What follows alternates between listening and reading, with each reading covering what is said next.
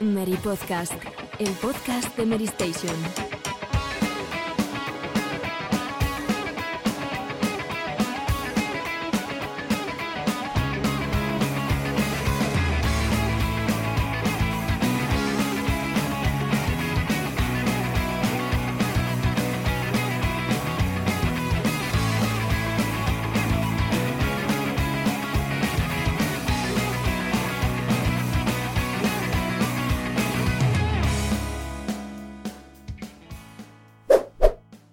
Hola, muy buenas a todos, bienvenidos una semana más al Mary Podcast, noveno programa de la decimoquinta temporada, y aquí estamos de vuelta el equipo de actualidad después de un episodio retro marcado por eh, Grande Fauto. Y también vamos a hablar nosotros hoy de GTA porque digamos que GTA Trilogy eh, o Grande Fauto de Trilogy de Definitive Edition no ha salido todo lo bien que nos hubiera gustado.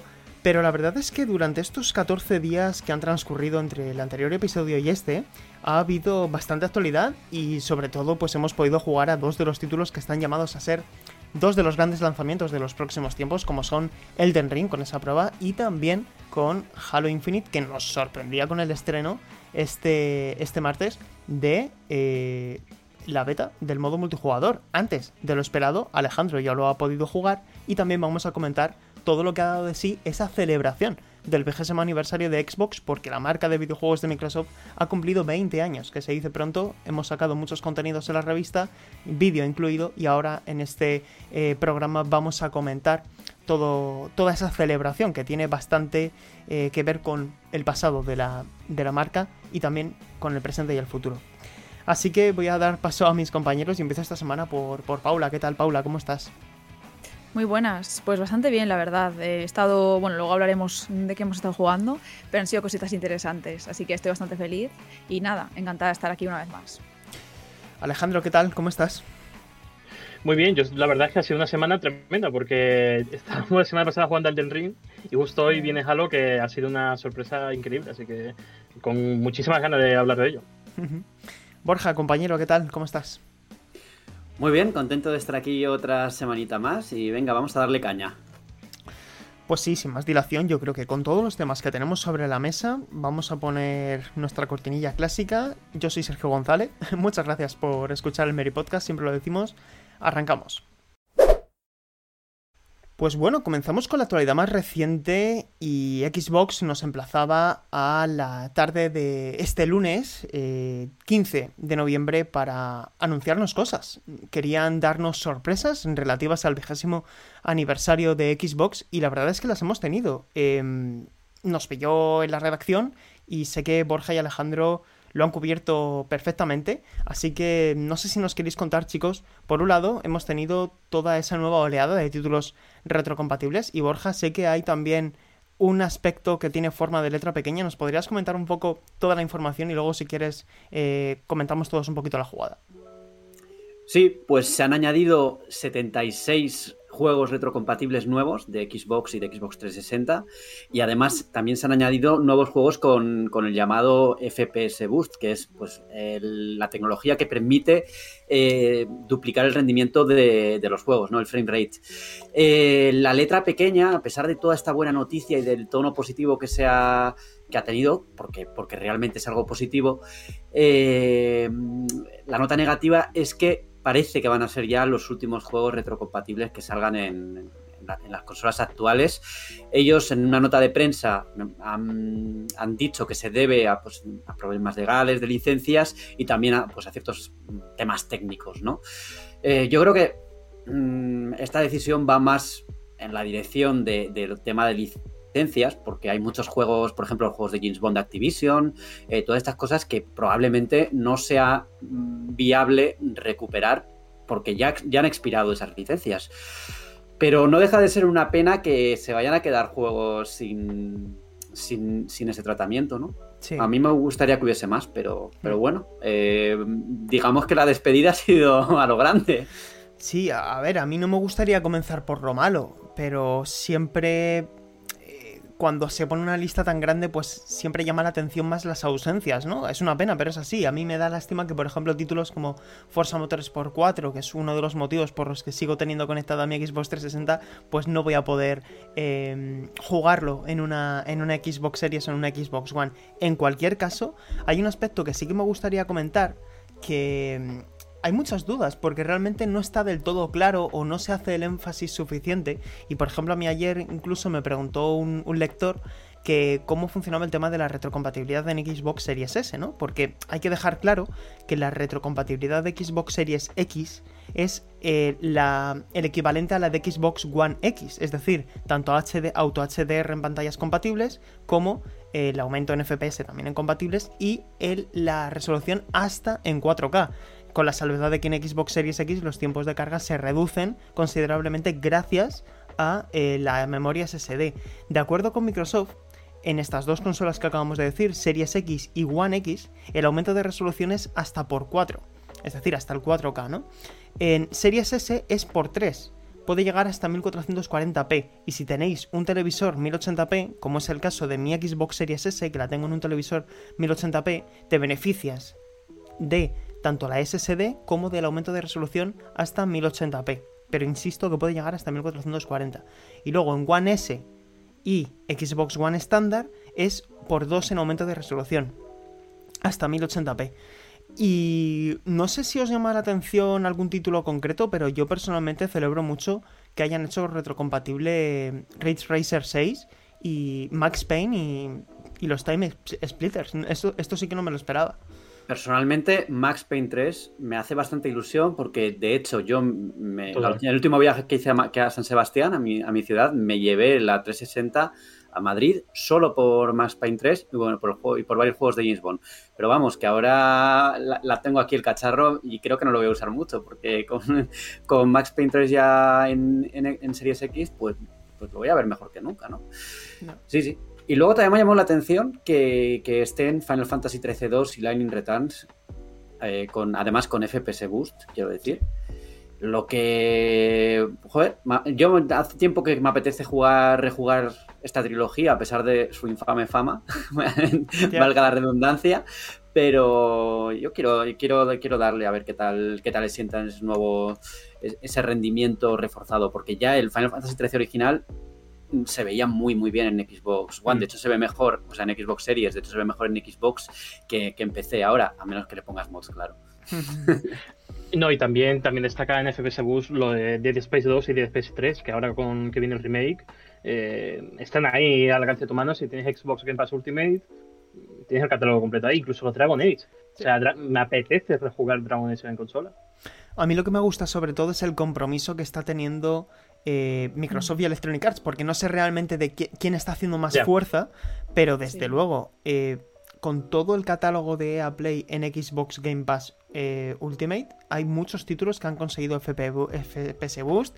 Y yo, por ejemplo, tengo media hora, media partida empezada de Dead Space 1 en Series X y es un espectáculo como se ve. Quiero decir, es que tengo pocas ganas del remake porque la experiencia que me está dando esta versión medio remasterizada de la retrocompatibilidad me parece que es suficiente. El título ha envejecido estupendamente y es algo que yo de verdad me parece fascinante, sobre todo también el compromiso con Xbox Cloud eh, Gaming, que por ejemplo Fallout 76, Fallout 4, etcétera, tienen también FPS Boost y... Hmm aunque particularmente donde yo resido no funciona muy bien, pero... y Oblivion ahora, y Oblivion y ahora. Oblivion, es que...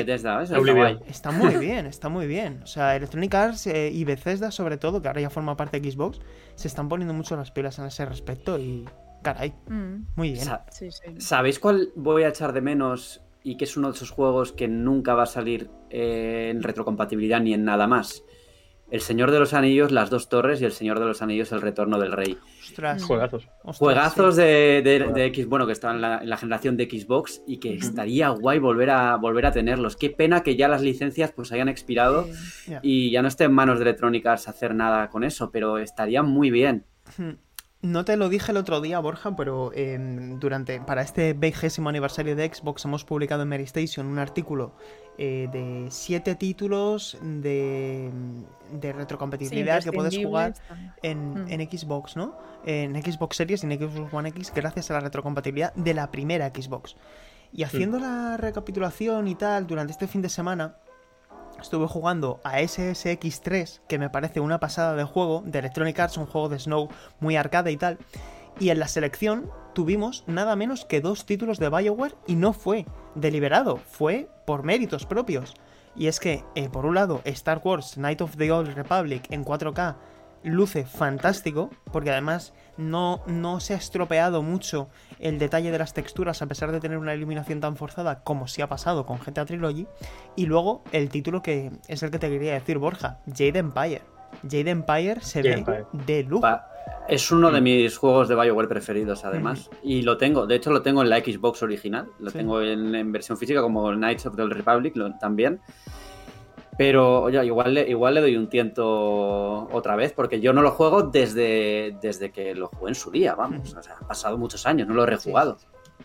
Pero vamos, en, definitiva, todo esto de poder jugar hasta en 4K títulos de la primera Xbox y de Xbox 360, porque como digo, a mí me ha llamado mucho la atención Ridge Racer 6, por ejemplo, pero es que Ninja Gaiden Black, Red Dead Redemption 1, son títulos que lucen maravillosamente bien. En, eh, y, y si encima en la nueva generación puedes reducir los tiempos de carga, que eran quizá a lo mejor uno de los debes de esos títulos antaño, pues oye, me parece una noticia magnífica con ese pequeño, esa pequeña astilla clavada de que ya no va a haber más. Pero vamos, eh, muy bien, muy bien. Y luego, pues nada, eh, la otra gran noticia de la tarde, que yo creo que esto no nos lo vimos venir ninguno, Alejandro, fue el estreno de la beta multijugador de Halo Infinite eh, bastante antes del lanzamiento del juego, que es este 8 de diciembre. Y ¿Qué nos puedes contar? ¿Has, has, has no, no- no sé si preguntarte si has jugado mucho esta noche o si has dormido esta noche. No... Me pasó una cosa que no me pasaba desde la época de 360, que es que estaba con unos amigos en, en una parte, en un grupo. eh, éramos 5, luego 6, luego 8, luego 10, hasta 12 personas se reunieron en torno a una party para echar privadas a Halo. Eh, eh, vamos, un acontecimiento ya te digo, desde 360 no me ocurría. Yo creo que de beta tiene poco, porque cuando lo juegas se siente sólido, apenas tiene errores. eh, de hecho, incluso todo el contenido del, que va a llegar el 8 de diciembre está ya disponible, incluido el pase de batalla de, la temporada de los Reach. Y, y lo cierto es que las sensaciones, pues, es lo que decíamos en las impresiones de, de este verano, que de largo es uno de los mejores Halo multijugador que yo he jugado, por lo menos.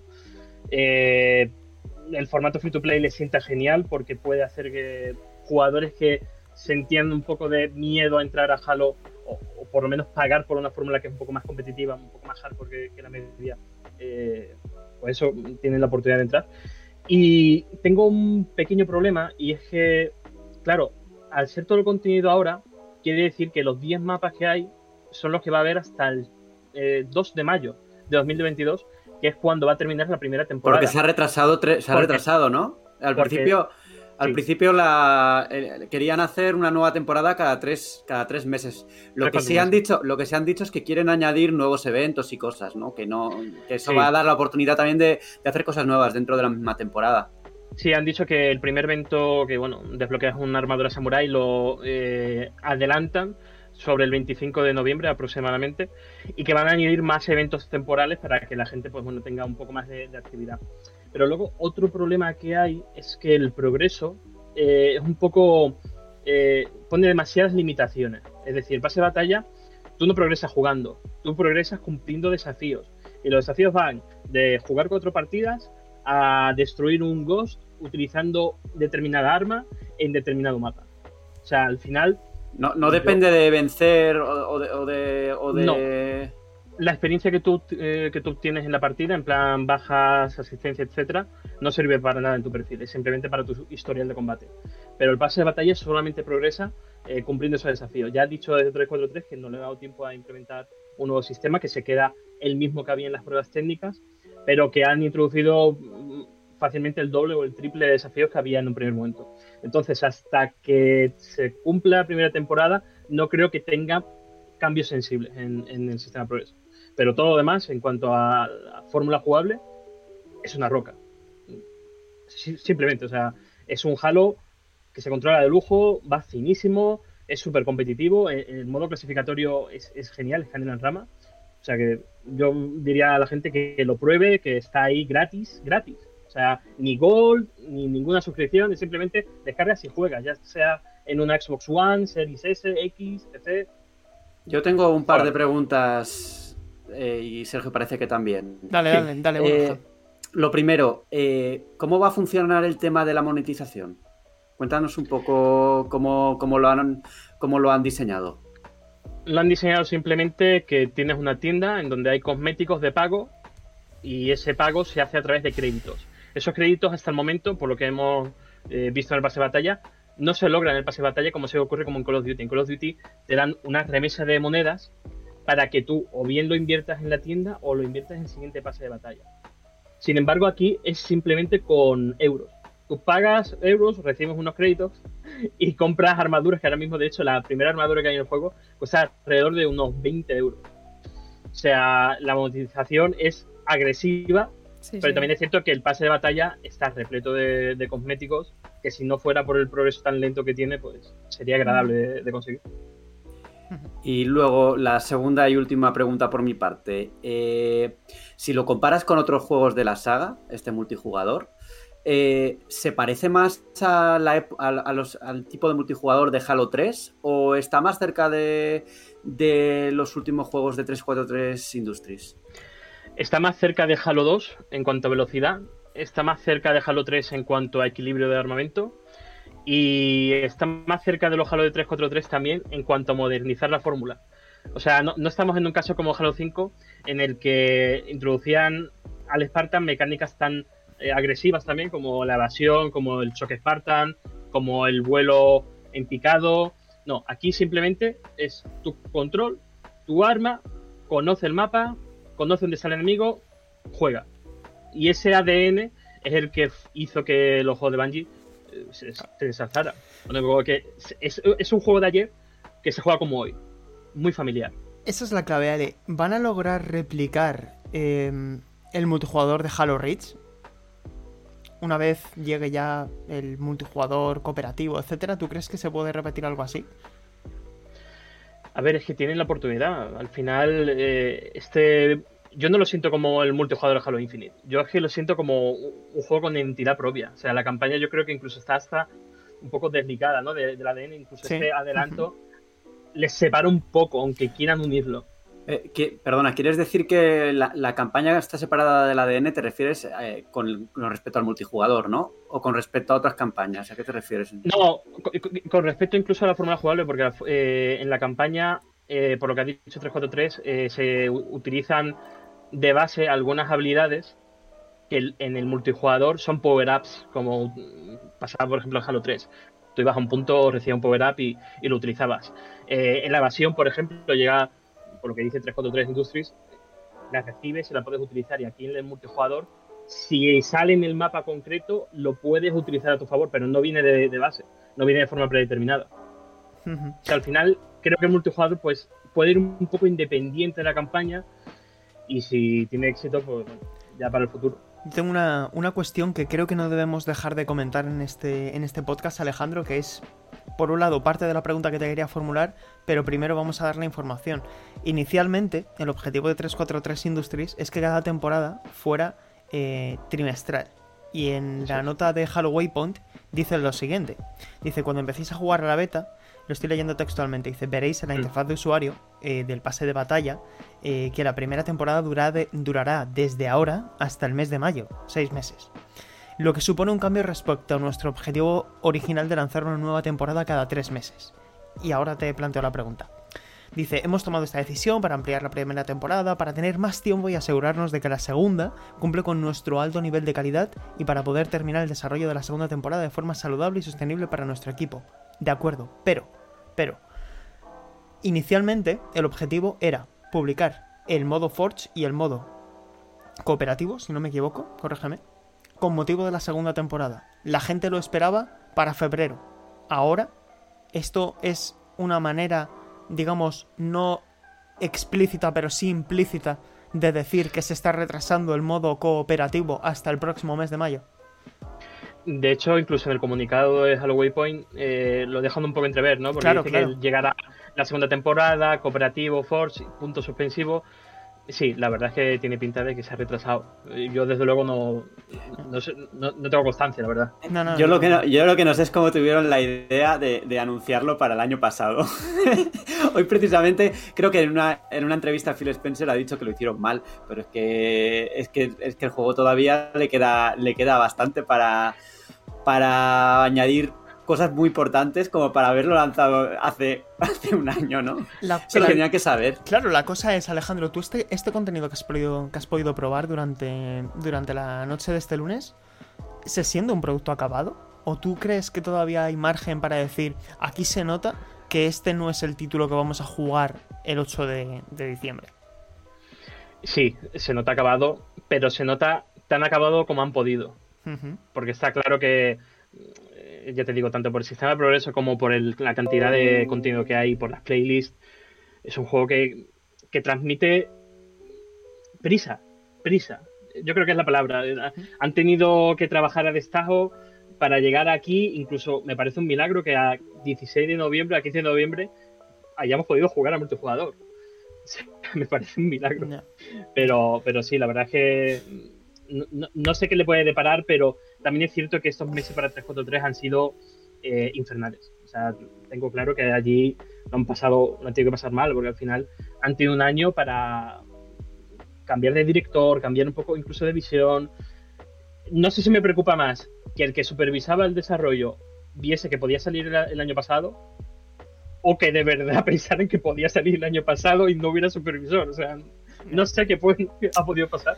A ver, naturalmente, y aquí estoy opinando, porque todavía no hemos podido jugar al juego completo, a mí el miedo que me da todo esto es que cuando el juego salga a la venta se note que hay una suma de elementos que no cohesionan demasiado bien, ¿no? Que a nivel de diseño haya niveles eh, que no que parezca que están más apresurados que otros, es decir, que se note que haya contenido que ya estaba terminado el año pasado y que a lo mejor el contenido de 2021, ojalá no, no estoy queriendo decir que vaya a suceder, pero que, que- que cabe la posibilidad de que, al igual que ha sucedido con otros títulos que han experimentado pues eh, muchas prisas en su etapa final del desarrollo, aquí sucede, suceda algo parecido, porque en caso de que salga bien, esta es la gran oportunidad de 343 de consolidarse eh, al nivel que yo creo que todavía no ha conseguido respecto a Bungie. Desde luego, a nivel multijugador, eh, lo que juguemos al 8 de diciembre es lo mismo que hemos jugado a la beta. Eso lo tengo claro. Porque incluso la prueba técnica era ya sólida. mm, Es prácticamente igual. Mm, Ha habido leves cambios en el equilibrio, pero poco más. Yo creo que simplemente lo han llamado beta para. porque lo van a lanzar antes, pero nada más. Para hubiera errores. Sí, eso es. Claro. Sí, eso es. sí. Sobre Porque ha la habido, campaña ha habido- ha habido errores, ¿no? También he, leído algo de una pantalla azul o algo así. Sí, es que en Xbox salió como 40 minutos después de Steam y lo que te bajabas era un placeholder de 280 megas que cuando lo iniciabas se ponía una pantalla azul. Pero eso, Bueno, bueno, bueno. en fin. Pues nada. Ya veremos el 8 de diciembre. En realidad quedan un par de semanas y daos cuenta que en el, si no es en el próximo programa, bueno, no, todavía no va a ser en el próximo programa, pero sí el siguiente. Eh, vamos a vernos ya con la gala de The Game Awards y con el lanzamiento de Halo Infinite. Y yo creo que ya con eso, pim pam, daremos por finalizado el año 2000, 2021. La misma semana era, era los CGA, ¿verdad? Sí, el Porque 9 Halo de sale el 8 de diciembre, Sí, 9 de diciembre. Y Halo es, el, eh, Halo es el, el 9 y The Game Awards es el, en el 8. Y el día 7 es el lanzamiento en formato físico de Grand Theft Auto de Trilogy para PlayStation, Xbox y Nintendo Switch. Amigos, ah, amigas, vamos a ver cómo tratamos este tema porque creo que esto ha sido una serie de catástrofes que mm, no, no sé si alguien pudo ver venir, pero desde luego no ha sido el lanzamiento deseado de la trilogía remasterizada con parte de remake, porque realmente se utiliza el motor Unreal Engine, se heredan partes de los controles, que a mí es particularmente lo que más me llamó la atención, las mejoras mecánicas con elementos de GTA V, como esa menú eh, radial, la conducción, todas las entregas, tanto GTA 3, Vice City y San Andreas tienen la conducción de, de San Andreas, hay mejoras de iluminación, mejoras de las texturas, etc. Pero claro, una cosa es lo que se dice sobre el papel y otra muy distinta lo que nos hemos terminado encontrando, especialmente en la versión de Nintendo Switch que me consta que ha salido bastante mal. Yo he podido jugarlo eh, San Andreas en Xbox Series y las tres entregas en PlayStation 5 y la verdad es que se lo comentaba a Borja, además el pasado, creo que fue el pasado viernes, que le decía, Borja, es que para mí eh, han hecho un buen trabajo, tal, pero claro, había jugado 30 minutos. No me había empezado a encontrar con todos los problemas que sí vi al jugar una horita. Es decir, no más, ¿eh? Una hora. Eh, con todos los bugs que hemos visto, todos los problemas técnicos, gráficos, la eliminación del fog. No sé qué opináis de este lanzamiento y si. y, qué opinión os merece todo esto. Mira, yo opino un, poco lo mismo que cuando hablamos de los juegos de Nintendo emulados. Hmm. Que que tienen problemas. O sea, cuando, cuando, un, cuando un juego que es legado histórico de una empresa no se le trata con el cariño debido. Y esto yo creo que es algo que se sabe antes del lanzamiento. Tú sabes que este juego tiene problemas, pero al, estar, ser una compañía grande y tienes que salir en esa fecha, porque si lo mueves luego, mmm, siempre, hay o sea, siempre hay otros problemas adicionales. Pero yo creo que no le hace nada bien porque ya, ya lo que ha salido en, los medios de comunicación, lo que se ha hablado en redes sociales es negativo. Y es negativo aunque se vaya a corregir o aunque se pueda corregir a posteriori, ¿no? Es, va a ser, otra vez, volvemos a hablar de esto, pero es muy difícil eh, salir, de, salir de, de, esto cuando ya tienes una mala reputación formada, ¿no? Y además que es GTA, son juegos muy importantes y es una compañía que gana mucho dinero. Entonces, no sé yo creo que se podía haber tratado de otra forma y que debían haber salido perfectos, ¿no? O si no perfectos, sin esos problemas. Que aquí el problema que hay también es que al, al actualizar los gráficos, también leía un tweet, creo que de Fran, de Fran Serrano, que hablaba del tema de la niebla, ¿no? Que entonces se utilizaba para ocultar defectos, pero claro, al quitarla, lo que haces es cargarte el estilo artístico y se ve más cutre aún se ve cutre. Sí, e, en concreto, cuando estás volando, por ejemplo, la distancia de dibujado es infinita. Ves absolutamente todo con perfecto detalle y eso es completamente irreal. No es posible que veas con la misma definición algo que está a kilómetros de distancia, un puente que apenas se ve por la, por la niebla natural de del juego y que no mm. y que, y aquí lo veas todo, todo perfecto, Paula. Sí, yo, por ejemplo, estoy contigo de que solo jugué un poco a la versión de GTA San Andreas de, Xbox por curiosidad. Porque digo, está en el Game Pass, no sabía qué jugar por la tarde, un ratillo que tenía libre y como lo instalo. Pero nada, fue ni siquiera una hora entera, así que no llegué a ver esos problemas. Pero sí que, como bien decís, eh, bueno, se ha visto muchísimo por redes, clips, eh, vídeos y fotos en general de todos los bugs que está viendo.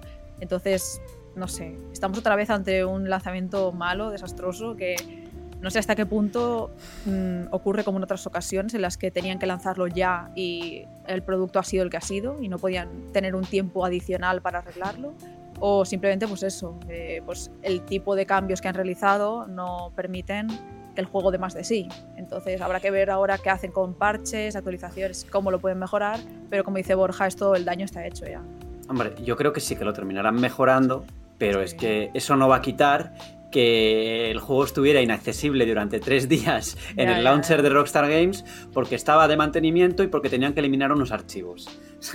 es que esto, te compras un juego, te compras un juego en PC y resulta que no puedes entrar en tres días. yo, creo que, yo creo que Rockstar ah, desconozco el motivo por el que han querido sacarlo antes de tiempo, porque está claro que esto ha sido antes de tiempo, pero el lanzamiento en físico es el 7 de diciembre. Me costaría mucho pensar que para el día 7 de diciembre, no, porque es cuando seguramente tenga el juego, evidentemente va a llegar a las tiendas, va a tener un escaparate mayor y va a vender mucho, eh, eh, especialmente la versión de consolas, que son las que van a tener esta distribución física, me costaría mucho pensar que para ese día eh, Groove Street Games y Rockstar Games no hayan publicado ya un parche que mejore mm. sensiblemente todo esto, porque por suerte, o mejor dicho, para tratar de ver un halo de esperanza, un rayo de luz en todo esto, son errores que son subsanables de, mediante parches, porque como decía Paula, yo también durante mi primera hora de juego, la primera sensación de jugar a GTA San Andreas a 60 FPS, con esos mm. detalles dices, esto es una maravilla, pero siendo conscientes de que, de qué es lo que es,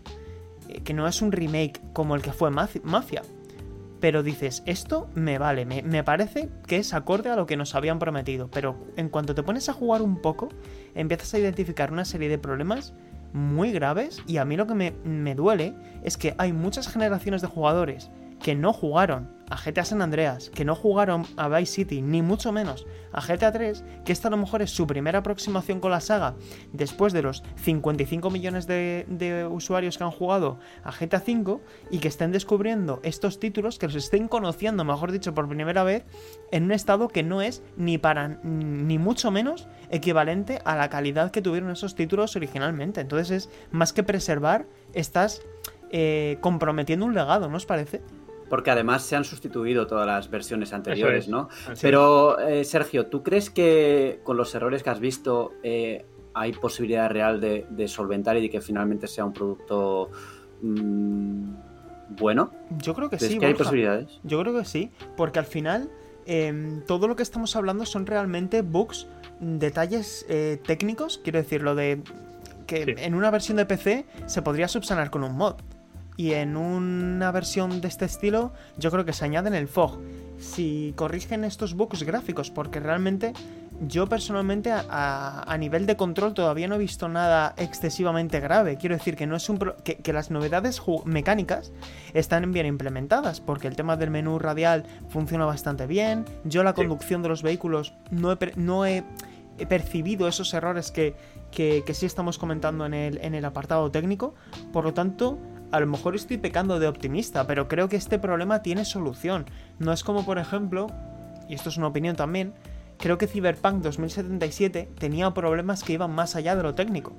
Que sigue siendo un gran juego, pero creo que tenía más problemas del apartado técnico. Y aquí, sin embargo, creo que son juegos que ya están hechos, son juegos que simplemente tienen que asegurarse de que funcionen como funcionaban originalmente. No, y que incluso jugándolos, vamos, yo, yo tuve iba a decir la desgracia, pero de reservar el paquete este definitivo. Y Vice City, tú juegas sin, dejando al margen los errores y es una delicia jugarlo. O sea, comparado con los originales, que son duros incluso ya un poco ya desfasada a día de hoy, ese esquema de control, se juega como un juego de hoy y los disfrutas. Pero claro, es que para disfrutarlo tienes que pasar por todos esos errores que Vice City en Serie X se cierra constantemente o, misiones que no saltan es desastroso, tío. Pero claro, me empieza a molestar ya esta tendencia de, sacar los juegos con prisa, porque ya Battlefield también está regular en ese sentido. Eh, no sé. Eso te iba a preguntar, Alejandro. Me molesta. Battlefield, que se las prometía como el gran salvador del FPS de este año, ¿no? En lo que a títulos premium se refiere como digamos la gran respuesta a la tendencia de los free to play y al final está sucediendo todo lo contrario, porque al final, si te das cuenta Alejandro, el, FPS que mejor está funcionando de las grandes compañías es Call of Duty Warzone, que es un free to play. Y, es un Call of Duty Vanguard también, también ha tenido un claro, muy discreto, ¿eh? Claro, claro, exactamente. Entonces, eh, yo creo que nos tenemos que replantear en general este modelo de negocio de eh, comprometerse a dar fechas con tanta exactitud que a lo mejor no se van a cumplir con todo este tema de la... Eh, hasta que no volvamos a una situación de, normal, de relativa normalidad, creo que las compañías están lanzando un disparo en el pie, sinceramente.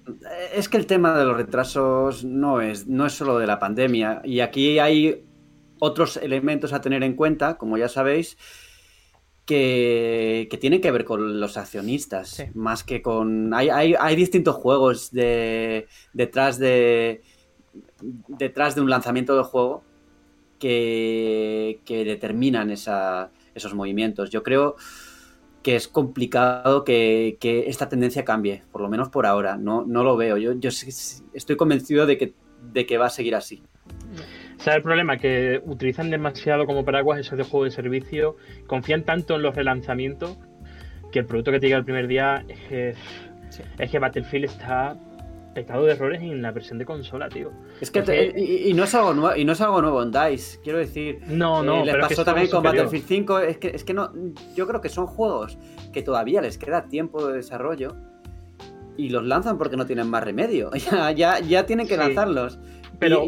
Y, el, ejemplo es que, el ejemplo es que ya se retrasó una vez. O sea, se retrasó, vale, un mes, pero, pero es que probablemente necesitaba más tiempo.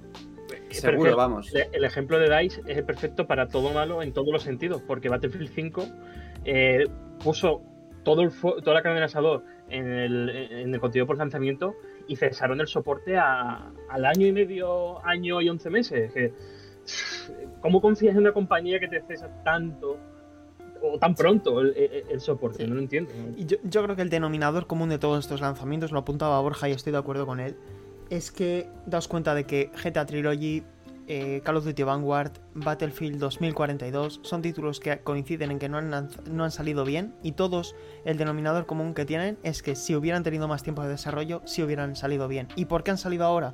Pues porque estamos en la campaña navideña, hay que tener los juegos de la estantería de cara al Black Friday y la Navidad y hay que lanzarlos como sea, porque saben que la preventa hace un porcentaje bastante elevado de la distribución inicial de los juegos. Es decir, todos estos juegos que hemos mencionado ya llevaban cientos de miles de unidades vendidas bastante antes de su estreno. Y eso, al final, ya hace caja. Y entonces, mm, aunque a veces se comprometa un poco la imagen del estudio, les merece la pena. Les merece la pena. Pero, Sergio, por ejemplo, en el caso de, de GTA Trilogy, eh, que se anunció pues, después de unas filtraciones y se lanzó prácticamente, o sea, se anunció y se, y se lanzó prácticamente en unas semanas, Sí. mm, igual bien podrían haber esperado hasta el lanzamiento en formato físico Exacto. para maquillar. Yo no sé si tenían, si, si hubiesen tenido el tiempo suficiente para arreglar todo eso. No, no sé cómo funciona, cómo, cómo tienen sus tempos de desarrollo ahí, ¿no? Pero no lo sé. Eh, quizá les hubiese venido bien un mes más de trabajo, ¿no? O- o dos, Nunca o lo, no sabre- sé. nunca lo sabremos, pero O como las versiones de móviles que se, que se han retrasado con respecto a la versión de consola. Sí. O sea, Pero yo, por es ejemplo, que en ese sentido. nos hemos olvidado, nos hemos olvidado además de un juego que es ejemplo perfecto de todo esto. Y fútbol. Sí, sí, No. absolutamente. Bueno, es que ese caso es como de bottom line, o sea, es que no, no se puede hacer peor. Y en este sentido, y en este, en este caso creo que hay que romper una lanza a favor de Sony, porque eh, creo que yo soy el primero que critico a Sony cuando hace falta, pero en este caso, eh, bueno, y Microsoft igual, lanza, retrasando en su momento eh, Halo Infinite, pero es que Sony ha sacrificado las navidades. Porque Sony no tiene ningún estreno para navidades. No tiene God of War que se va el año que viene, vete tú a saber cuándo. Horizon se va a febrero. Y Horizon era el pilar fundamental a nivel comercial de PlayStation para estas navidades. Eh, Gran Turismo Turismo. se va a marzo. Uncharted, eh, la, que seguramente en algún momento a lo mejor también quisieron lanzarla en diciembre, se va a principios de año. eh, la colección de El legado de los, de los ladrones. Yo creo que hay compañías que están empezando a no querer jugársela tanto. Y hay una cosa que me llamó mucho la atención el otro día, que también quería comentarlo aquí. Que le preguntaron a Todd Howard eh, de, de Bethesda eh, si estaba seguro de que con un año y medio de antelación, con la fecha de Starfield, que ya tiene esa fecha del 11 de noviembre de 2022, si le iban a cumplir. Y él dijo que absolutamente. Y, y entonces, cuando él dice esto con tanto convencimiento, porque hay que recordar que dijo la fecha en junio del 21, de cara a noviembre del 22, además con día, eh, creo que es que a ese título lo que le pasa es que le sobran meses de desarrollo. Que a lo mejor ese juego lo van a acabar en abril o mayo. Y van a estar durante todo el verano corrigiendo errores. que, se- que está mucho ser, más ser. avanzado. Aunque mucho más también, avanzado. aunque Todd, Todd Howard también deja un. Aunque nunca se sabe, Ya, ya, ya. que hay un poquito de bueno, esto está esto está colocado en piedra, por así decirlo, tallado en piedra, pero pero bueno, igual la piedra se resquebraja en Esto es como momento, los, tatuajes, los tatuajes de toda la vida. Bueno, algunos se pueden borrar. es un poco eso. Pero bueno, No, esperemos pero que yo, no. yo creo que en este caso, yo creo que en este caso va a llegar a tiempo. Espero no, no comerme las palabras, pero Sí, sí, sí. no, no, me da, me da que va a salir a tiempo. Starfield. Yo es que tengo la Ah, pero nunca se sabe. Es que con, es que con Bethesda, Bethesda también se retrasan los juegos mucho. No, yo que- no me fío de nadie ya. Nunca te puedes fiar de nadie. Daos cuenta Ni que todos nada. los años, a estas alturas, decimos, ¡buah! El año que viene, todos los juegos que se van a lanzar el año que viene. Hace un año estábamos diciendo, el año que viene vamos a tener God of War, Horizon, Gran Turismo, Zelda Breath of the Wild 2, etcétera. Y al final todos esos juegos van a ser para 2022. ¿Quién es que sabe? 2022 es el año. Es el año. Yo creo que va a ser Es un va a ser un 2013, un 2017, un 2007-8, ¿eh? Va a ser algo Sí. así. Pero tampoco nos deberíamos extrañar si alguno de todos estos se retrasa al 23. Mm. Porque realmente la pandemia sigue y hay estudios que todavía no han eh, restablecido su- sus ciclos estándar de trabajo, de sus flujos de desarrollo. Y, y seguiría siendo un 2022 excepcional. Bueno, claro. Aún así, claro. si se retrasara alguno. A ver, va a salir Bayonetta 3, ¿qué más queréis? Claro. Ya está. Ya está.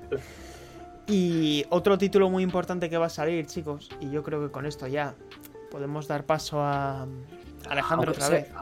aunque, Sergio, ahora que has, di- que has hablado de Bayonetta 3, ¿Sí? están saliendo las impresiones de, de Babylon's Fall y apunta a desastre de, de Está todo Games. pensado. Está todo pensado. Lo han, han depositado todos sus esfuerzos en Bayonetta. Han dicho, vamos a sacrificar en pos de poder hacer que Bayonetta 3 sea un 11 sobre 10. Eh, pero 2022 a lo mejor tiene un, un contendiente a eh, juego del año desde el mes de enero, Alejandro. No sé si sabes muy bien de qué juego estamos hablando. Sí, porque sale el 25 de febrero, ojo. Eh, ¿Te pillaba ahí, Sergio? Sí, sí, sí, es verdad. Sí, sí. Eh, eh, eso, eh, lo presento yo. Yo Sí, lo presento y me pongo ¿Qui- de pie ¿Quién, quién si no, hablar de- Alejandro? ¿Quién si no? para hablar de Don Hidetaka Miyazaki. De Don Hidetaka Miyazaki. que, que la prueba técnica del Den Ring ya se ha celebrado, ya, ya la gente ha jugado, ha, ha invertido sus horas en, en una porción jugable bastante grande. O sea, incluso con, con el número de jefes creo que tenía más de 10. O sea que- yo la verdad es que querido jugar poco porque quiero llegar fresco a, a ese 25 de febrero. Y la verdad es que los mandos es Dark Souls 4. O sea, el que espere una revolución no se lo va a encontrar. Es, es, es un nuevo nivel Mm. de esa trilogía que ya había construido Don Hidetaka Miyazaki todo este tiempo. Y, y hay algo, para no enrollarme, hay algo que me gusta mucho del mundo del Elden Ring, y es que los mundos abiertos de hoy día, y sobre todo a partir de Skyrim, abusan mucho de si lo ves en el horizonte puedes llegar a él. Pero en Elden Ring pasa, es un poco como, como un mago, ¿no? Eh, Puedes llegar ahí, pero ¿cómo puedes llegar? Porque la, la visión obvia no, no te permite alcanzar esos puntos pero tú exploras, entras en una catacumba, eh, encuentras una pared secreta, llegas a ese punto. Llegas siempre a todas las zonas, pero de una manera eh, inteligente, orgánica. Creo que esa es la gran. Yo creo que sí, es el gran éxito, es el gran éxito de la prueba técnica del DP. Yo creo, Alejandro, que para la ocasión merece la pena que saque algo para ti. No.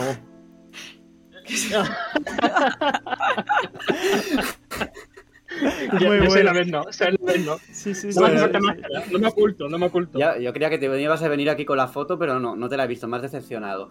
Y dicho, dicho lo cual, por lo que comentas y por lo que he leído, eh, el que espere también un juego que sea diferente a lo que suele hacer Miyazaki, Mm. mm, no se va a encontrar con ese juego, ¿no? Se va a encontrar con un título eh, muy, a su- muy de su estilo, ¿no? Sí. Es muy, muy de su estilo y- porque es que al final es. Es, es un Dark Souls eh, echado a la aventura. Mm. Lo único que ahora eh, puedes mirar hacia arriba y puedes llegar a donde antes no lo podías alcanzar. Yeah. O sea, eh, ese botón de salto es revolucionario para la fórmula de Dark Souls, por ejemplo. Ya no, ya no es algo mm, torpe como hasta ahora que era correr y saltabas. Ahora simplemente saltas y pam, pam. Sí. El caballo, por ejemplo, lo llamas instantáneamente está contigo. Eh, han metido también un nuevo sistema de magias que es a través de la ceniza. Que tú no necesitas eh, hacerte una clase de mago para utilizarla, sino que simplemente tú las Clases lanzas. Eso es. Mm. Y cada combate tienes un uso. Ha habido un Al- debate, Ale, que, que a mí me ha llamado mucho la atención y ya también a Paula, porque también queremos conocer tu Sí. opinión, Paula, pero hay un debate que, que a mí me ha parecido un poco absurdo y no sé qué opinaréis vosotros, pero que se haya criticado el hecho de que haya invocaciones y hechizos, mm, me explico. Si From Software ha decidido incorporar ese tipo de cosas, que no dejan de ser mecánicas de juego, eh, tendrá un motivo. Quiero decir, no es tanto una cuestión de si hace el juego fácil o no, es una cuestión de si cohesiona con la jugabilidad. Y a mí lo que me preocupa, o lo que me, gustaría saber, si a vosotros habéis sentido que ese tipo de hechizos e invocaciones funcionan bien a nivel mecánico, porque. Está claro que esto es un Dark Souls. Lo han llamado de otra manera, han hecho que te relaciones con el mundo de otra forma, a mí me parece fascinante, me parece el paso natural, Ale, de, de la saga. Pero Sí. ¿qué tal se sienten este tipo de novedades mm, jugables? Yo lo veo bien porque el número de enemigos que, suele haber en los combates es, en proporciones mayor que, un Dark. Souls. A lo mejor Dark Souls eh, vive mucho del cara a cara, del combate a duelo, y aquí, sin embargo, encuentras un campamento y hay ocho enemigos, un mini jefe. Eh, hay mucha fauna en el mundo. Eso también quería señalarlo. Hay mucha diversidad de, animales, eh, algunos hostiles, otros amigables. Mm. Pero yo, yo creo que sí que sí que pasa bien. Es que al final lo, bueno del Ring es que lo juego y es familiar, pero al mismo tiempo evoluciona lo que ya conocía. O sea, no, no es, lo que ha dicho Hidetaka Miyazaki todo este tiempo, que al final lo que ha querido es eh, utilizar las bases que le han llevado al éxito y darle un pequeño giro de tuerca. Y al final eso es el del Ring. Yo quería preguntaros una cosita sobre la narrativa y sobre cómo está implementado en el juego. Eh, desde el principio, cuando se anunció que George R. R. Martin iba a estar ahí, pues digamos, haciendo, eh, trabajando en lo que es el mundo, ¿no? En lo que es la, construcción del mundo. ¿Vosotros habéis notado mm, alguna diferencia con respecto a, la forma en la que se suelen contar las historias en los juegos de From Software? ¿O es. o sigue un poco el camino de los anteriores juegos? Yo creo que es pronto para saberlo, porque en este, bueno, esta beta tan solo encontramos unos tres NPCs o así y un par de cinemáticas. Entonces todavía no se deja entrever demasiado la narrativa, que al final en este tipo de juegos, en los Souls, se construye como de forma un poco, eh, pues eso, a través de objetos, a través de pequeñas conversaciones, luego tú lo hilas un poco, no es como de otros juegos en los que ya te presentan ahí en una, en una bandeja pues toda la... sí, claro, pero por eso, por eso lo decía, ¿no? Yo sé Yo que... creo que, sí tira como era igualmente. Que lo de George se notará tal vez en, en algunos detalles, en un enfoque un tanto distinto, pero la forma de eh, plasmar la historia va a ser igual que siempre. Es que, se dijo que, bueno, dijo, se dijo que Hidetaka Miyazaki es el que ha escrito, digamos, los textos, ¿no? Pero que George R. R. Martin se ha encargado un poco de lo que es el fondo. Sí, bueno, supongo que a lo mejor. No sé, sí, a mí me dio más sensación por ahí. De, por ejemplo, vemos un tipo de criaturas que son así como gigantes que arrastran un carro. Eso me, da un poco de sensación de eso, del mundo de George Martin pero también con influencias obviamente de, Miyazaki, ¿sabes? No es como algo que ves claramente la separación una cosa u otra, sino que está bastante bien unido y tampoco, no sé, no se ha podido ver suficiente como para determinar, mira, esto es muy, muy Martin, no sé. No, yo, creo la clave de Martin yo creo que va a estar eh, en los jefes, en cómo, cómo están enlazados con el tema del anillo, los árboles, porque al final los árboles también tienen mucha presencia y no quiero destripar nada. Eh, lo que sí cambia respecto a, Dark Souls y, y Bloodborne y etcétera es cómo introduce el juego a los nuevos jugadores. Porque empieza el juego, o por lo menos empieza la prueba técnica, con el sendero natural, que es simplemente místico. Pero si te mm. tiras hacia la derecha, es un tutorial al uso. Con mensajes, con pantalla de aviso. Eh, te introduce a todas, desde el sigilo hasta el combate hasta un mini jefe. y, a y, a partir que llegas al mundo abierto, por ejemplo, mm. interactúas con un mercader y la lista de opciones de diálogo es eh, prácticamente el doble que, en los juegos de, Miyazaki. De hecho, hay una opción que creo que se llama consejo o algo parecido, donde el mercader te indica qué objeto debes comprar ahora para no perderte ninguna mecánica. O sea que más o menos te va, va alineando la curva. Para mí, han mejorado lo que ya hicieron con Sekiro. Que Sekiro también te explicaba desde el primer nivel un poquito todas las mecánicas. Eh, te explicaba mejor dicho, te orientaba a que estabas ante un mundo un poquito más vertical de lo normal, que tenías un mm. poquito más de relación con el escenario, y aquí creo que va un paso más allá, y yo lo celebro, porque al final... Eh, no quiero que pongamos sobre la mesa tampoco el, debate del modo fácil o no, pero creo que el título, en vez de hacerse más fácil, se está haciendo más accesible. Y creo que eso es algo que hay que celebrar. ¿No, Paula? ¿Tú cómo, cómo lo has sentido? Sí, totalmente. Yo de hecho eh, hubo cosas que no entendí bien en la beta y que luego viendo vídeos de gameplays y demás a posteriori sí que me he enterado de, ah, pues mira, tal vez tendría que haber cogido el clérigo, la clase, porque es más fácil, porque tiene un hechizo que hace así como un milagro, con unas garras y a distancia, eh, en principio, a no ser que cambien y ajusten, eh, ha sido más mm, fácil en general el, el ring. Y me cogí Bloody Wolf, que es como una clase que va siempre a... Claro, porque es como la nueva, te llama más la atención. Mm pero es un poco más complicada porque es clase más pesada, entonces pues para esquivar y eso era un poco difícil, entonces me encontré con algunas dificultades.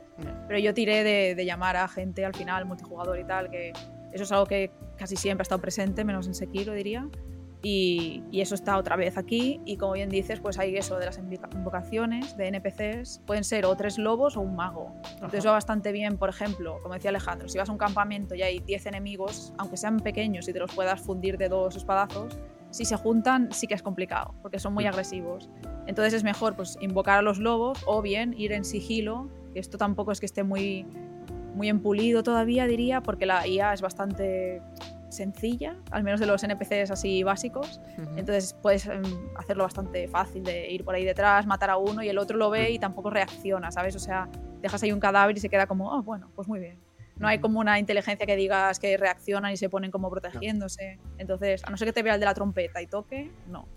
Entonces, en general, sí, dime. No, di, di, di, di, perdón, perdón.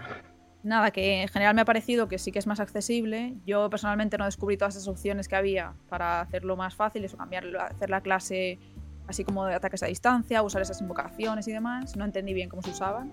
Entonces tiré por lo básico de espada y, y ya vamos allá. Pero sí, la verdad es que creo que quieren, como bien dices, sin sacrificar esa experiencia de jugador que sea experto en la saga y, y sepa pues manejarla perfectamente, pero que también otros nuevos jugadores o algunos que no son tan habilidosos en los mandos puedan disfrutarlo del juego. O sea, yo, por ejemplo, eh, perdona eh, Alejandro, que mm, me frustro rápido con esa clase de juegos en las que hay que repetir y repetir y repetir. Mm. Eh, ¿Creéis que debería intentarlo al menos? No. no, Me encanta la sinceridad de Alejandro. es como- no, no, porque A yo he ver. llegado al jefe del- de, de la prueba y, y bueno, me, me ha dejado en la B, o sea, en la UBI. Ya. Código azul, código azul. Adiós. Sí, sí, yo ese luego- llamé a alguien en multi porque Vale, pero, pero aquí puedes llamar a alguien y tener ayuda Sí. en caso de que, sí, pero- de que seas un manta, ¿no? Pero Y va a luego- servir Sí. de poco, porque vas a echarle la culpa a él. O sea que no. Bueno, a ver, no sé. Yo tampoco soy muy buena a los mandos y me frustro también. Y no Sí, me sí, gusta en general yo- repetir las Mm. cosas. O sea, me gustaría como ser súper habilidosa y pasármelo a la segunda. Venga, venga, ya he visto A cómo qué ataques hace. Venga, lo esquivo, le mato. Ojalá. Es que Pero a mí, lo que, al a mí menos- lo que me pasa es que es que no me gusta quedarme encallado mucho tiempo porque como hay No. tanto para jugar, eh, digo, me estoy perdiendo el tiempo, me da la sensación de que yo pierdo el tiempo. A mí, ¿sabes lo que me pasa? Que sobre todo me pasó mucho con Sekiro. A ver, Mm. a, a mí me. Soy un poco manco con los, con los Souls, me los termino pasando y tal. Tardo mucho. Y la ventaja que Mm. tengo es que tengo un umbral de la frustración lo suficiente como para aguantar horas, horas, horas y horas. O sea, si lo tengo que repetir 500 veces, lo repito 500 veces hasta que me lo paso. No voy a tirar el mando por la ventana. Pero sí que me gustaría, como dice Paula, tener un poquito más de habilidad porque me pasa con algunos géneros que se me dan súper bien y otros géneros que se me dan bastante mal, por no decir súper mal. Y con los Souls, a mí Sekiro eh, me costó pasármelo sin ayuda. concretamente no puedes pedir tanta ayuda, no Ya. está el multi y tal, entonces es como o aprendes o no. Entonces Claro. sí que es el, yo creo que el más difícil en ese sentido de que no Por- cuentas con otras asistencias, no sé. Sí, y, y por romper una lanza a favor del Elden Ring, eh, sí que es cierto que han puesto más puntos de control, digamos, eh, Sí. con las hogueras que, que en un Dark Souls tradicional. De hecho, Sí. cuando mueres en ese jefe de la beta, eh, prácticamente estás en la puerta, no tienes que pasar por ningún enemigo. Que eso es Otra lo muy cosa- molesto de otros juegos. eso mucho, de tener sí. que acabar con un montón de enemigos todo el rato hasta llegar al boss. Es como, Dios mío, Eh, otra vez. So- Sobre todo Demon Souls, que ahora con el remake recuerda algunas cosas y hay algunos, algunas rutas que tela. Pero hablando de dificultad, hay una cosa sensible, porque la gente se pensará, es un mundo abierto, me voy a perder. ¿Dónde está el camino principal? Claro. Cuando activas las hogueras, se activa con una especie de viento dorado que más o menos te indica hacia qué lugar Mm. tienes que ir. De hecho, cuando abres el mapa, hay como unas flechitas que te llevan hacia el mapa para descubrir la zona. Sí, Sergio. De hecho, puede sale activar como. em, no, no quería nombrar el título en este, en este podcast porque no quiero que se Ah, interprete como una comparación, pero creo que es una reminiscencia. El tema de marcar puntos en el mapa y que se vean en el entorno como en Zelda Breath of the Ah. Wild. Eso me parece una idea fantástica. Sí, sí. Es que de es hecho. así, ¿no? Funciona así, quiero decir. Es, es- sí, es- que funciona así y de hecho lo que va a decir ahora es que se nota mucho la influencia de Breath of the Wild porque incluso el propio tú, Miyazaki ¿eh? cuando sí lo he dicho yo cuando terminó el desarrollo de Dark Souls 3 eh, en una entrevista con el país eh, aseguraba que eso que lo estaba jugando y que se siente eh, orgulloso de haber sido creador en, en momentos con juegos como este, ¿no? De- como, como Breath of the Wild. Y se nota la influencia, sin ninguna duda. Lo que pasa es que no pierde su ADN, no pierde su esencia, es, es From Software. Y Mm. otra de las cosas que se suelen achacar a From Software es que sus juegos suelen tener ciertos problemas de rendimiento. ¿Cómo habéis visto la beta en ese sentido? A Yo he ver, visto algún sí, sí, di, di. Alguna cosilla, tipo, por ejemplo, iba con el caballo y había como una parte más elevada y luego al bajar al terreno inferior había como un arbolito y se quedó ahí atascado como volando. Sí. Ah, más que a los bugs me refiero, me, me refiero a temas rendimiento, a si da, petar- si da petardazos y cosas Mm. así. Tiene dos modos de rendimiento. Uno de calidad que lo pone a 30 FPS hasta 4K y, y otro a 60 FPS con resolución dinámica. Y sí que es cierto que rasca un poco incluso en rendimiento. O sea, cuando sale el dragón, el fuego, Sí, un si el juego a 60, mejor baja a 35 aprox. Esto, a lo sí, mejor esto se corrige, ¿no? De cara Sí, al mes de febrero. Puede. Para precisamente estas betas son para estas cosas, ¿no? Para ir Eso es. puliendo cosillas. Mm. Eso es, y tanto las betas que ha hecho From Software como por ejemplo un juego similar, eh, Nioh. Nioh ha tenido pruebas alfa, Sí, era un. Cristo técnico. Y luego al final, que sí, sigue siendo un poco Cristo técnico, pero por lo menos eh, es sólido, ¿no? Hay modos que te permiten jugarlo rocoso. Veremos. Muy bien. Oye chicos, si os parece bien, damos por finalizado aquí el bloque de, de Elden Ring y el a que estamos jugando de hoy, antes de empezar con él, va a estar casi más orientado a la cobertura de Dying Light 2 y a lo que has estado tú eh, jugando, Paula. Así que eh, hacemos una pequeña pausa y vamos con ello. Pues vamos a con el a qué estamos jugando y vamos a dar paso a Borja porque se montó en un avión, fue a Polonia, estuvo en las oficinas del estudio de Dying Light 2 y estuvo el frío en la calle, pase frío en la calle. Pasó frío en la pues, calle, ya. Base, cenó bastante bien, me consta. Y bueno, Hombre. pues Borja, ¿qué tal el juego? Porque de vino y tal podemos hablar en otro momento. Vale, es un poco trampa hoy porque realmente jugué a Dying Light 2 en, o- a mediados de octubre. O sea, ha pasado ya unas Un cuantas mes. semanas. Un El- mes. el un mes, ha pasado un mes. Sí, sí, sí. Pues te voy a decir que salí bastante contento con lo que vi. Mm, es un juego que sigue las bases del primero, es decir, si esperas algo completamente distinto, evidentemente no lo vas a encontrar, porque es un juego que es- eh, se construye sobre las bases del primero, pero creo que deja muy buenas sensaciones eh, en lo narrativo, lo primero. Eh, la historia, los personajes, todo está, el mundo, todo está muy bien construido. Han pasado ya como unos 15 años desde, desde, el primer juego y aquí ya ves un poco los movimientos de, que, que han ocurrido en ese tiempo, ¿no? Porque al principio, en el primer juego, acababa de ocurrir el desastre y todo el mundo estaba un poco acostumbrándose a la nueva situación. Aquí ya eh, ya estamos hablando de una sociedad un poco más madura que está ya reorganizándose y por supuesto hay distintas facciones porque tienen ahí sus, sus intereses a menudo antagónicos, ¿no? Y tú eres un personaje que realmente no está casado con ninguna de las facciones porque su objetivo es encontrar a su hermana. Pero pues tiene que, que aliarse con unos y otros y ahí hay un delicado equilibrio, ¿no? Y lo, creo que lo mejor es que me vayáis preguntando alguna Sí, cosita, sí. porque- porque si no yo aquí empiezo a hablar y no voy a terminar de hablar. Mi, mi principal pregunta es ¿cómo, cómo lo has sentido respecto a- al primero? ¿Se nota un título? Eh, ¿Aprovecha de alguna manera la nueva generación? ¿Le ves potencial de cara a los títulos multijugador del año que viene? O sea, ¿cuáles son tus sensaciones así más concretas? ¿Lo ves un título con verdadero potencial? A ver, bueno, eh, primero, eh, este es un juego intergeneracional. Estamos otra vez en ese, en ese punto. Yo creo que los trailers que se han enseñado, los trailers que se han enseñado se ven mejor que el juego que, que he jugado yo, que ya era en PC y con, en un buen PC.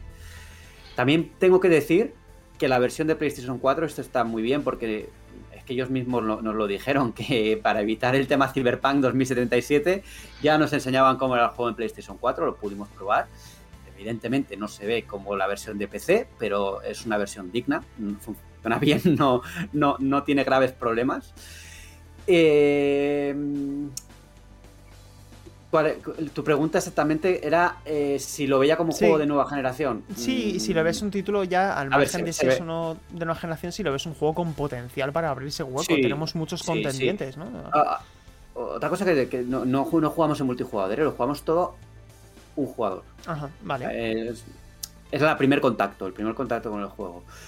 Y yo sí que le veo potencial, tío. Es que es un. Al final. Es como siempre, suelo comentarlo siempre en este podcast, que jugamos cuatro horas de un juego que va a durar muchas, muchas horas. Entonces, eh, te quedas con unas sensaciones eh, muy generales que tienes que luego tienes que probarlo más en profundidad para saber hasta qué punto, porque a nosotros, por ejemplo, nos contaron que las decisiones eh, moldean el mundo, que tienen mucha importancia, pero eso hasta que no ves tú la perspectiva completa, no puedes determinarlo, ¿no? Hasta qué punto cambia el mundo, ¿no? Eh, el tema que creo que es diferencial con respecto a otros juegos es cómo funciona el parkour y aquí se potencia más con respecto al primero y tienes muchas habilidades que se van desbloqueando por el sistema de progresión eh, tiene los suficientes ingredientes como para ir mejorando y para ir añadiendo nuevos movimientos tanto de combate como de, parkour que, te permiten explorar ese mundo que es muy vertical y que está diseñado para que, para que tú vayas corriendo y casi sin pensarlo, ¿no? Escalando, buscando rutas. Eh, Eso me encanta. Sí, está, eso está muy bien hecho. y luego se también. se siente bien el plataformeo. Eso a mí me va a ganar. Sí, sí, sí. Se, siente, se siente muy bien. Se siente muy, muy guay a los mandos. Y también el tema de los ciclos de día y noche, con los distintos eh, comportamientos de los infectados. Tú, por ejemplo, si estás de, si es de día, eh, no te, es el momento en el que tienes que ir explorando la ciudad. Pero si te metes en un interior, eh, cuidado porque van a estar ahí todos los infectados reunidos y va a ser complicado salir, salir vivo. Yo tengo dos preguntas. Eh, la primera, ¿cuál es el, ¿cómo está el equilibrio ahora mismo entre humanos e infectados en combate? Y la segunda, me consta que te han comentado algo de Chris Avalon, cómo afectó su salida, que no puedes contar. Sí, con respecto a la primera pregunta, eh, ¿te refieres al combate con humanos? O sea, contra humanos. Eh, que si hay más combate contra humanos o más combate contra infectados, ¿cuál es el equilibrio? Eh, las dos cosas, yo creo. No, a ver, eh, a los infectados te los vas a encontrar en un montón de misiones y, lo, mismo ocurre con, los humanos. Vas a tener que. Hay enfrentamientos contra jefes finales que son humanos. También hay, por ejemplo, los típicos fuertes que tienes que entrar y mejor que lo hagas en sigilo y estudiando bien, pues, dónde está cada uno y todo esto. Y con respecto a lo de Chris Abellón, yo por supuesto pregunté a ver qué, cómo había afectado el, eh, esto al desarrollo. Y bueno, eh, la verdad es que no intentaron sortear la pregunta, que es lo que yo esperaba que iba a pasar. Me comentaron que lo que habían lo que, lo que, lo que habían hecho con él era que él, él les había ayudado a diseñar una narrativa dentro de un mundo no lineal. Pero que el guion en sí lo había escrito pues el equipo de guionistas suyo que además trabajan en una eh, trabajan en una de las series polacas más conocidas producidas por HBO ¿no? yo no sé a cuál se refirieron no lo, he mirado todavía pero vamos que pues, según lo que me comentaron no pero bueno ahí vete a saber no o sea es un tema delicado mm y yo no sé hasta qué punto tuvo, tuvo importancia, ¿no? Si, si, si Chris Abellón trabajaba más de consultor que, de otra cosa, no, no lo sé. Muy bien. Eh, te quería preguntar otra, y es que, sobre todo, el material promocional se ha centrado en la ciudad. E, en el 1, para mí, la mejor parte era la ciudad, por el plataformeo, por eh, la cantidad de interiores. Pero ¿hay algo más que entornos urbanos en Dying Light 2? ¿Hay, hay entornos un poco más rupestres? A ver, eh, hay dos sectores que nosotros jugamos probamos dos sectores. Uno era, eh, también era un poco urbano, pero quizá más rupestre, como tú lo dices. Y el otro ya era más en, en una ciudad con cielos y todo esto, o sea, como más grande. De hecho, eh, podías utilizar un parapente y desplazarte también por, los cielos y tal. Eh, pero no sé si otros sectores serán un poco más un poco más así de campo, por así decirlo, pero los dos eran en un sector de, ciudad, ¿no? El primero, por ejemplo, eh, transcurría en una zona que el punto neurálgico era una catedral, una vieja catedral que funcionaba como bazar y como refugio de una de las facciones. Y luego ya el segundo era con. Era una parte en la que en la que interactúas con el personaje que interpreta Rosario Dawson, la de, Mandalorian y sí. Daredevil. Sí que es verdad que tenía dos tonos diferentes. Eh, eh, también se veía que, que, eran partes distintas del juego. Nosotros no, probamos el principio, ¿eh? ya estábamos metidos de lleno en, el, en lo que es la, en lo que Yo tengo la última y es sobre las armas. en el 1 eh, jugaba mucho con fabricar con cualquier utensilio, ¿no? A lo mejor un machete lo convertías en un machete con lanzallamas. Eh, ¿Qué pudiste probar? Eh, ¿Qué podemos esperar? Eso sigue, siendo mm. igual y una de las bases del juego. Tú, las armas se rompen como en el primero, o sea, no hay, no vas a ir con la, con la misma arma todo, todo el rato nunca.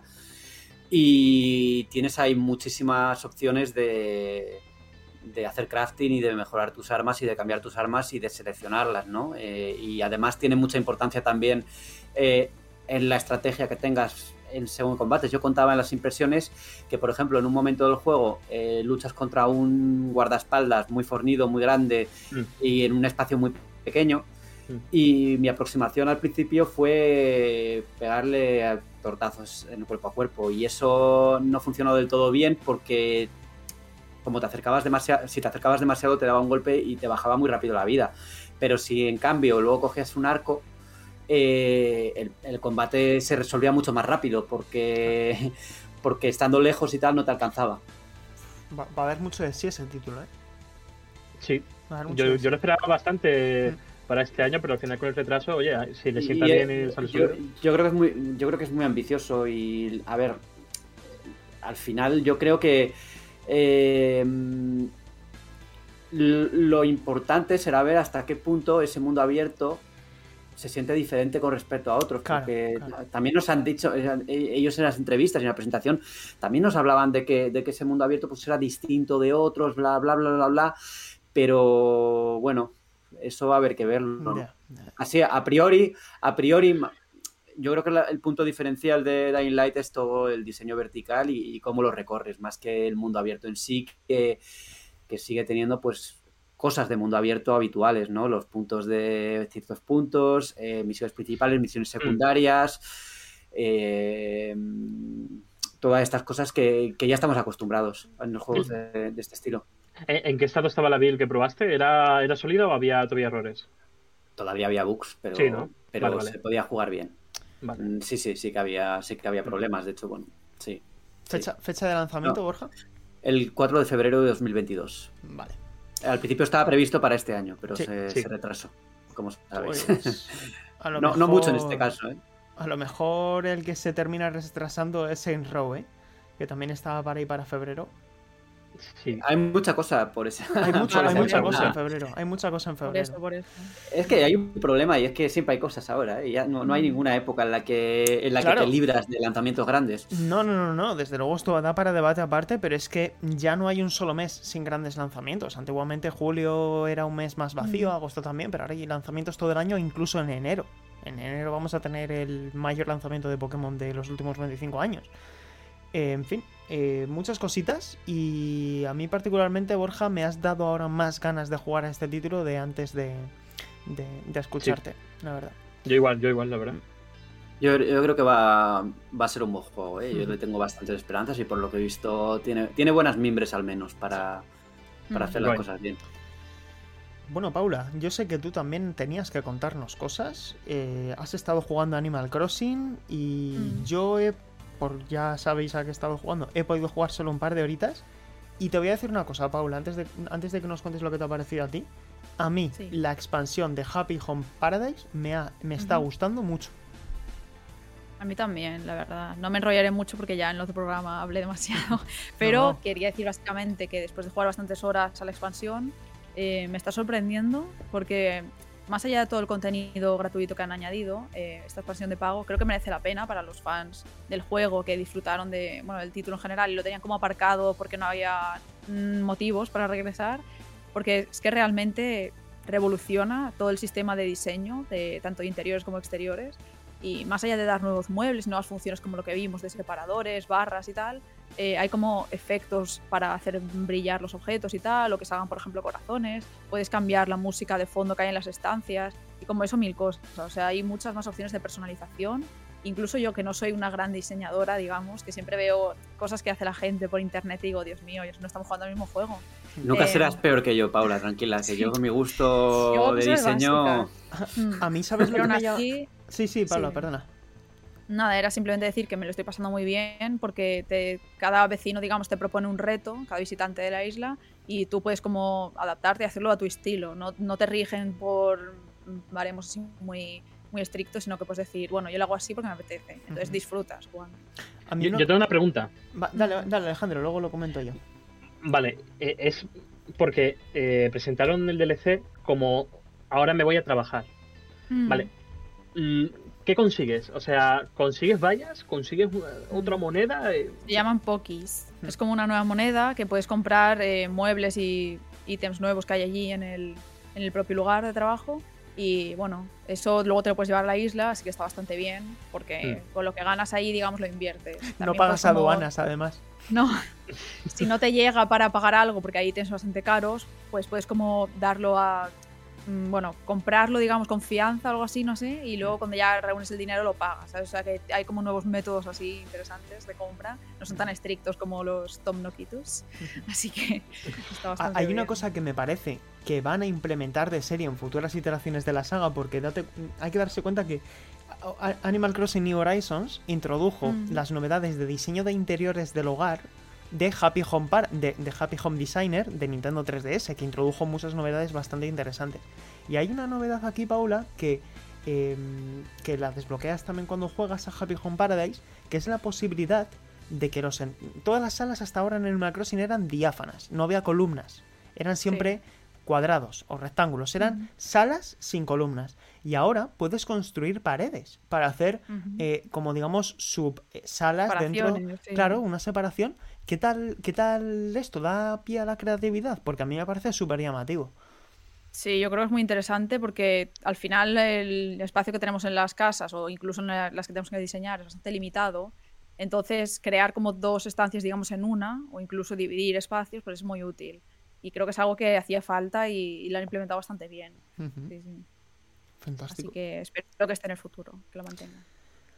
Pues muy bien. Además, cabe decir que si tenéis el Nintendo Switch Online más paquete de expansión bien incluido, Mm. ¿verdad? O sea que Sí. yo desde luego voy a jugar mucho estas navidades a, este- esta expansión porque me parece el, tipo, la- el típico juego que puedes jugar una horita, vienes de Sí, está trabajar pensado así. cansado. Sí. Y, Que no y te- Yo lo esta, juego antes de dormir, de hecho. ¿y esta Claro. expansión encaja con la filosofía del juego base o, o no? Sí, Sí, porque ¿no? sigue siendo como isla paradisíaca, va un poco en ese rollo. O sea, no es como vas a la ciudad a trabajar, cambia totalmente. Así que está Sí. un poco en el misma línea. Son muy exigentes los clientes, se enfadan si... No.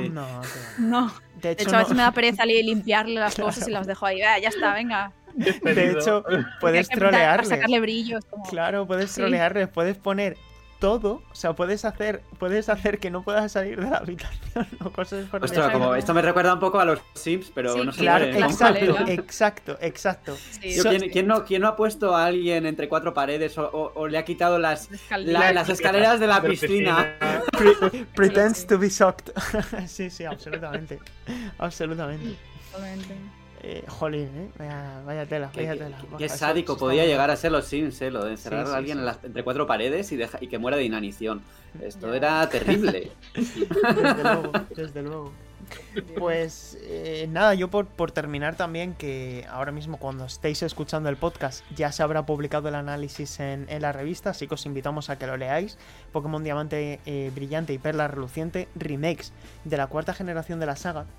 Y eh, lo que sí que me gustaría dejar claro en este podcast es que el enfoque de remake que tienen estos títulos es diferente al enfoque de remake que habían tenido eh, Rojo, Fuego y Verde Hoja, eh, Heart Gold y Soul Silver y Rubio, Omega y Zafiro Alpha. ¿Por qué?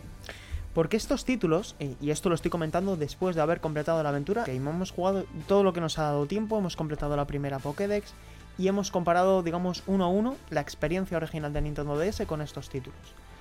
Estas obras son un remake uno a uno hasta el punto de que sientes que estás jugando a cartuchos de Nintendo DS en Nintendo Switch.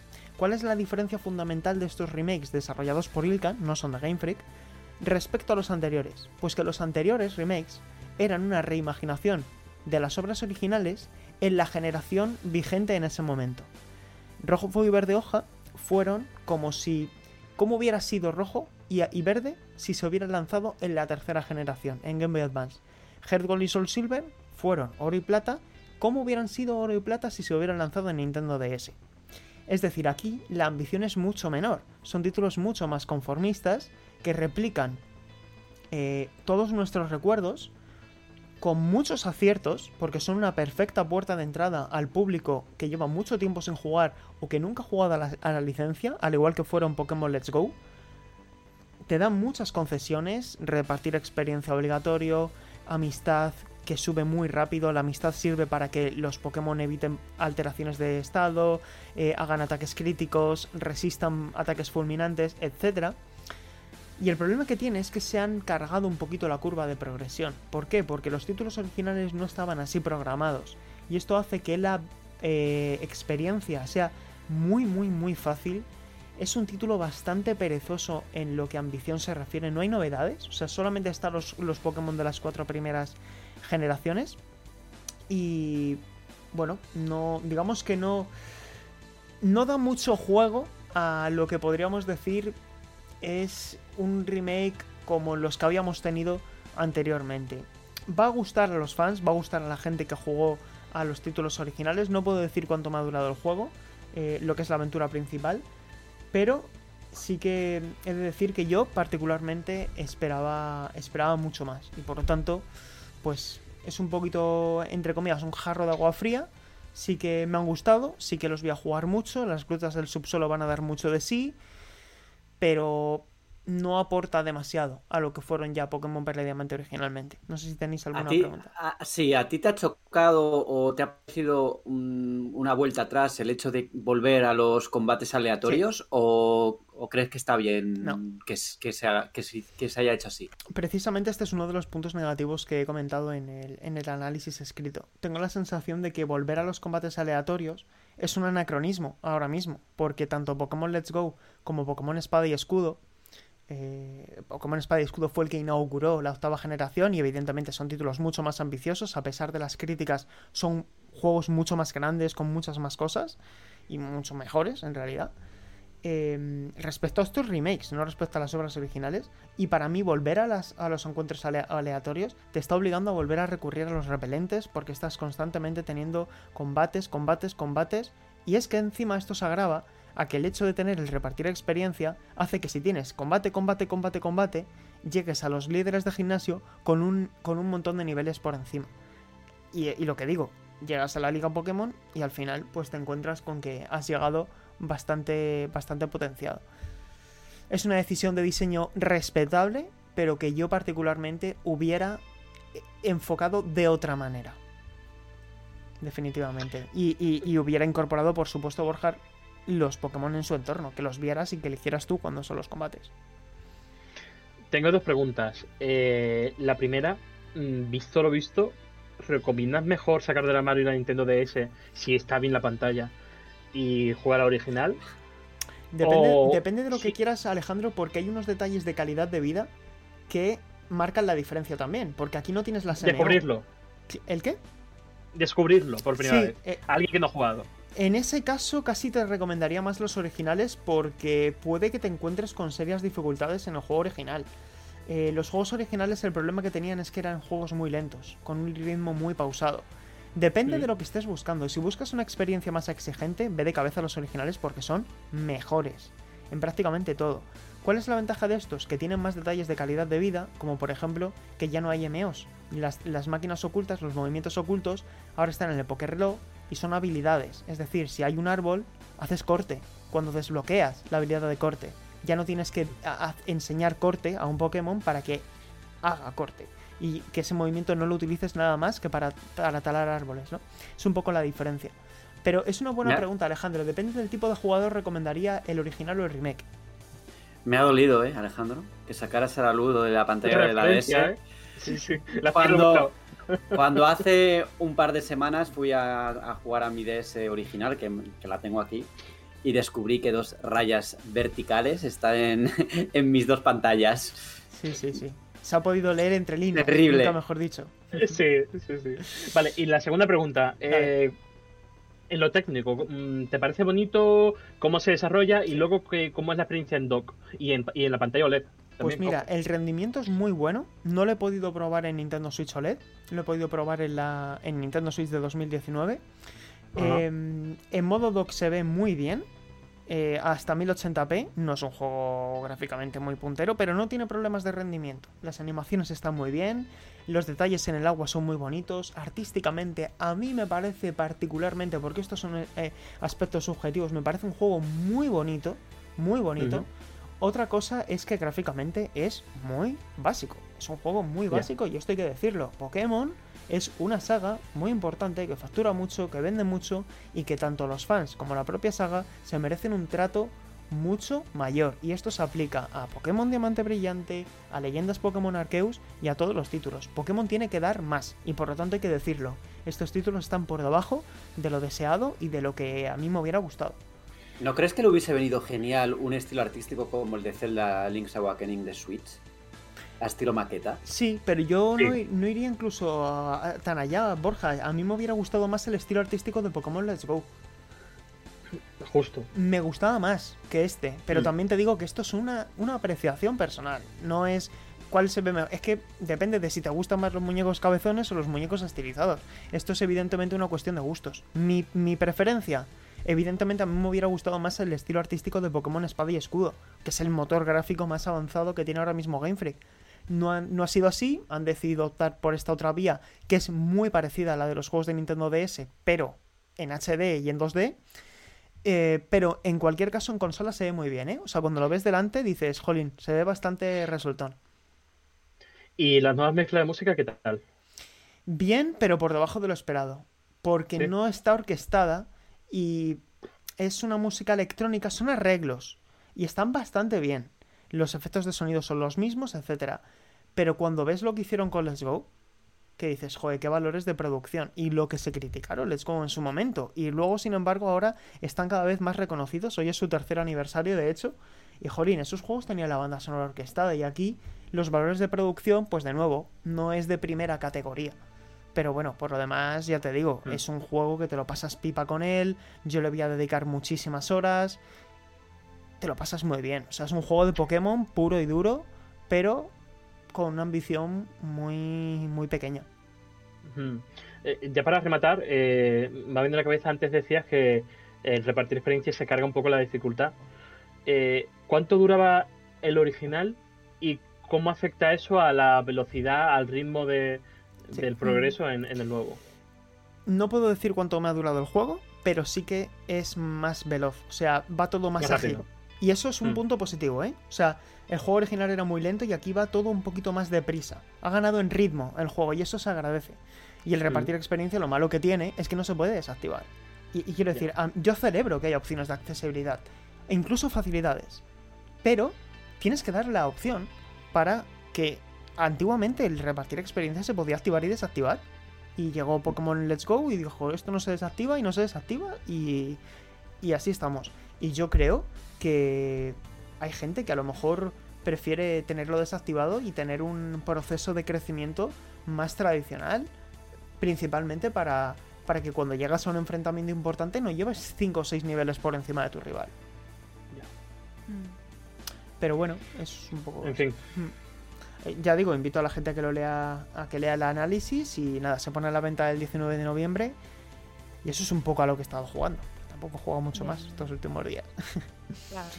Y bueno chicos, no sé si nos hemos dejado algo en el tintero o podemos ir cerrando este noveno episodio. Podemos ir cerrando, podemos ir cerrando. Por lo menos por mi parte.